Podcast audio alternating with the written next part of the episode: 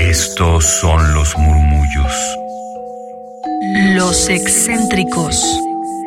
Los olvidados. Los prohibidos. Radio UNAM presenta Gabinete de Curiosidades. una galería de los archivos más extraños que han habitado nuestra frecuencia. Vasos comunicantes. Sean todas las personas bienvenidas a Gabinete de Curiosidades. Yo soy Frida Rebontulet y están aquí en Radio UNAM 96.1 de FM. En esta ocasión tenemos un cuento y al cual les quiero invitar para que escuchen en dos partes. Esta es la primera de dos. Es de Giovanna Rivero y el cuento es En el bosque. Y nos introduce así esta mujer, Giovanna Rivero. El amor de una madre tiene límites y si ese amor es ilimitado, tal exceso podría tener consecuencias desastrosas. La narradora boliviana Giovanna Rivero, una de las más consolidadas de la literatura latinoamericana actual, comparte en El Bosque un cuento de su libro Para comerte mejor, en el que plantea ese dilema del amor materno y hasta dónde puede llegar el afán de mantener a salvo a un hijo. Así que en este relato, en el que la naturaleza también es personaje en sí, Rivero invita a disfrutar esa otra cara de la literatura y la estética. También el horror y la tristeza dentro de la literatura son parte de esa belleza tan compleja, tan contradictoria que es la vida. Les invito a que lo sintonicen también en descargacultura.unam.mx, de donde hemos hurgado en sus cajones para traerlo hasta aquí en Gabinete de Curiosidades. Giovanna Rivero es una escritora boliviana que nació en 1972. Es doctora en literatura hispanoamericana por la Universidad de Florida. Ha publicado libros de cuentos y novelas tales como Para comerte mejor de 2015, 98 segundos sin sombra. Así que adelante.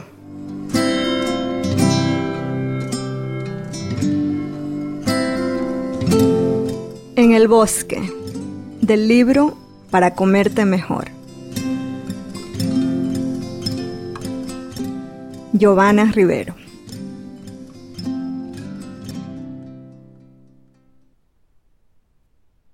Besa la cabeza de la niña y el olor agridulce de su pelo la atraviesa entera. Le duele en alguna parte. Le ha dado permiso para no bañarse dos días seguidos. ¿Qué clase de suciedad puede albergar el cuerpo desmañado, las rodillas con sus tiernas asperezas, las axilas sin curtirse? Tiene miedo, y la niña lo intuye. ¿Estás preocupada? No. ¿Triste? Tampoco. ¿Cansada? La niña hace preguntas interminables. Siempre ha sido así. Menos mal que no pregunta, ¿aterrada? Porque entonces no podría mentirle. No podría. Mete de nuevo la nariz en el pelo lacio, de un color miel desganado, como si a la chica le faltaran vitaminas. Es también por esa forma imperfecta de ser niña, su infancia habitando otros patios de baldosas desiguales, con algunos alacranes en los intersticios. Es por ese error de su niñez, esa especie de anacrónica anorexia, que la ama. El perfume ácido de la melena infantil la extravía. Podría emborracharse oliéndole el pelo, podría morir. Huele a kunumi, una raza tan lejana que ya le parece ficción. Cuando se fue de Portachuelo a vivir con esa prima copetuda en Santa Cruz, siempre se sintió así, un poco kunumi, tambaleándose en el filo de la inadecuación. Una vez tuvo el valor de preguntarle a esa prima si se le notaba mucho lo kunumi. La prima le dijo que debería luchar contra esos bajones, que se hiciera una limpia o algo. Mira a la niña y se siente mejor. Habla inglés sin acento, porque llegaron justo en esa frontera de la edad, cuando el lenguaje va desprendiéndose de los objetos, de sus sonidos básicos, el clac-clac de las goteras o el guau-guau de los perros, y se hace una extensión fantasma de uno mismo. Si la niña supiera que también al lenguaje le tiene miedo. Hay palabras que la paralizan. Purgatorio es la más escalofriante. Pero también le enfría el estómago la palabra excomulgar, quizás porque significan prácticamente lo mismo. Esa soledad inexpugnable y eterna de los que se equivocan. La cabeza de la niña está caliente, pero no es fiebre, sino la temperatura naturalmente encendida de los chicos.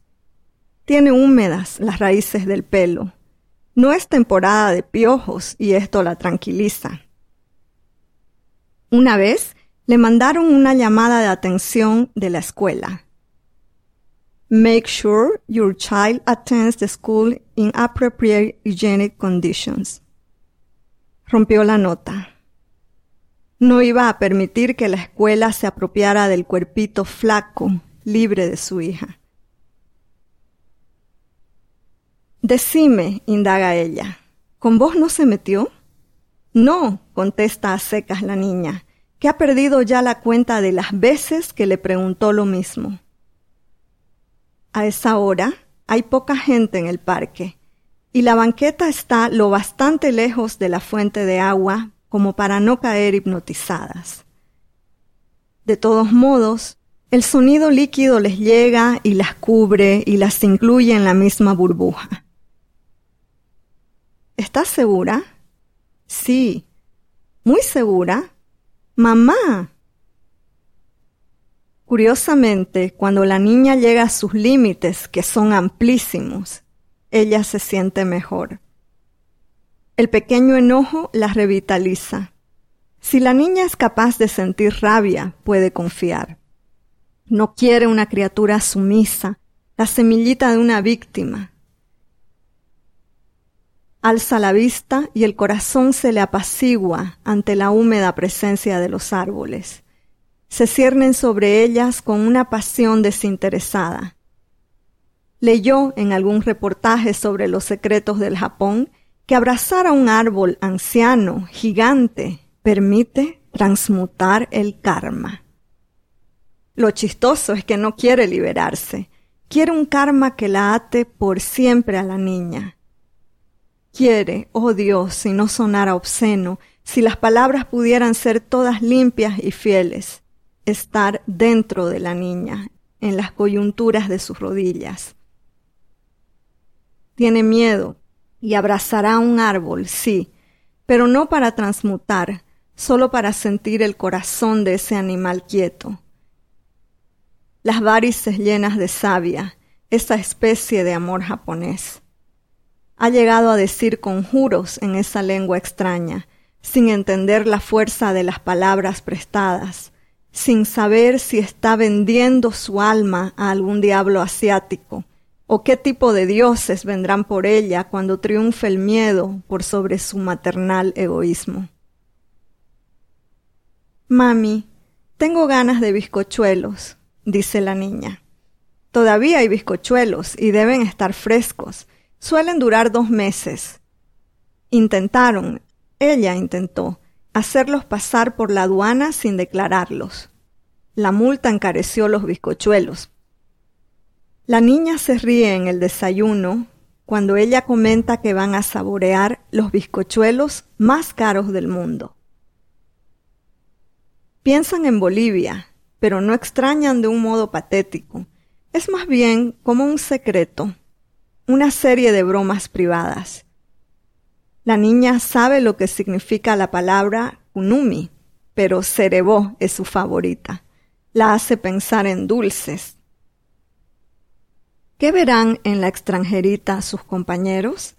Si ella se ejercita a mirarla con otros ojos, no es porque dude de la capacidad de la niña de ser una persona total, una unidad coherente, perturbadora, sino para protegerla. Su madre tendría que haberla mirado así, tendría que haberla ubicado en el mundo anticipándose a sus amenazas. A ella le gusta que sea flaquita, casi huesos. Le gusta sentir el esqueleto de la niña cuando la recibe al bajar del autobús. ¿Qué hay de malo? No le extrañaría, sin embargo, recibir una nota de la escuela diciendo Make sure your child eats breakfast every morning. Hay bizcochuelos en casa. Se alegra de poder responderle. ¡Qué bien, qué bien! La niña mueve las piernas en un columpio imaginario. A esa edad ella ya se masturbaba. Claro que el movimiento de sus piernas no era como sobre un columpio, consistía más bien en la fricción concentrada sobre el taburete de la cocina, entregada a ese ardor fugaz que imaginaba como las estrellas de pólvora de la Navidad, extinguiéndose demasiado pronto entre conmovedores espectros fosforescentes. Después, solo tinieblas. La fantasía no le alcanzaba para más. Luego no hubo fantasías y llegó a sentirse culpable, relacionando las cosas al revés, buscando causas imposibles. Si veía un grupo de chicos, se hacía pasar por tullida. Uno huele su destino. Un día no quiso ser tullida, no quiso cojear ante la presencia masculina. Caminemos, se incorpora ella. Avanzan por el parque hacia la cancha de arena. La niña se detiene a jugar con un chihuahua. El cachorro lleva collar, de modo que ya aparecerá el dueño. El perro olisquea los tenis de la niña, las rodillas, se pone en dos patitas y busca la entrepierna. Ella se interpone entre el animal y su hija. Él no es malo, dice la niña. ¿Cómo sabes? Porque lo veo. Míralo, mira sus orejitas, dice la niña, que confía con el mismo amor tanto en sus propios ojos como en la fuerza de sus deseos. No se puede confiar en un perro o en una persona solo porque te parecen buenos o porque el animalito tiene orejas como las de un cuento. La maldad nunca se nota. Hay gente que es capaz de hacerse pasar por tu abuelita solo para pero mira, que no. A la niña se le humedecen los ojos. Ella espanta al perro con el amague de una patada. El bichito es cobarde y se amilana. La niña solloza. Ella no la toca. No puede conmoverse, tiene que cuidarla. ¿Entendiste? La niña solloza un poco más fuerte y el chihuahua ladra con gritos cortos, agudos y la cola erecta. ¿Entendiste? Solo quiero que entiendas, ni perro, ni animal, ni cosa, ni objeto, ni persona o sustantivo. La niña se calma, a pesar de no entender totalmente la intención del guiño gramatical, pero el perro sigue chillando. Entonces sí lo patea. No es una patada dura, es solo el contacto, la firmeza de su presencia de madre, más allá de la higiene y los desayunos lo que está dispuesta a hacer. El perro no se va. Retrocede, sí, pero sigue ladrando. No es la niña quien tiene que entender, es el puto perro, piensa ella. Y podría morderlo, ella misma podría morderlo, clavarle sus caninos en esas ridiculez de fauces como uvas pasas y transmitirle su ira, envenenarlo. Pero aparece el dueño, un muchacho de brazos musculosos, lo sostenta con una camiseta sin mangas que también deja ver los vellos de los sobacos. Solo así puede nombrar la visión, piensa ella, con la persistencia kunumi de sus neuronas. Sobacos, conteniendo un ramalazo de asco. Y piercings en las orillas de las cejas, como breves constelaciones metálicas. Claro, ahora se da cuenta de que lo que le gustaba a la niña es el piercing que el perro lleva en la oreja izquierda. Yo soy Frida Rebontulet, les agradezco por estar aquí en Gabinete de Curiosidades. Hoy escuchamos este cuento de Giovanna Rivero en el bosque, disponible aquí en Gabinete de Curiosidades, pero también en descargacultura.unam.mx. Hasta la próxima y síganos en Twitter, arroba gabinete C-bajo. Radio UNAM presentó Gabinete de Curiosidades. Refugio de experimentación, memoria y diversidad sonora. Dispara tu curiosidad en la próxima emisión.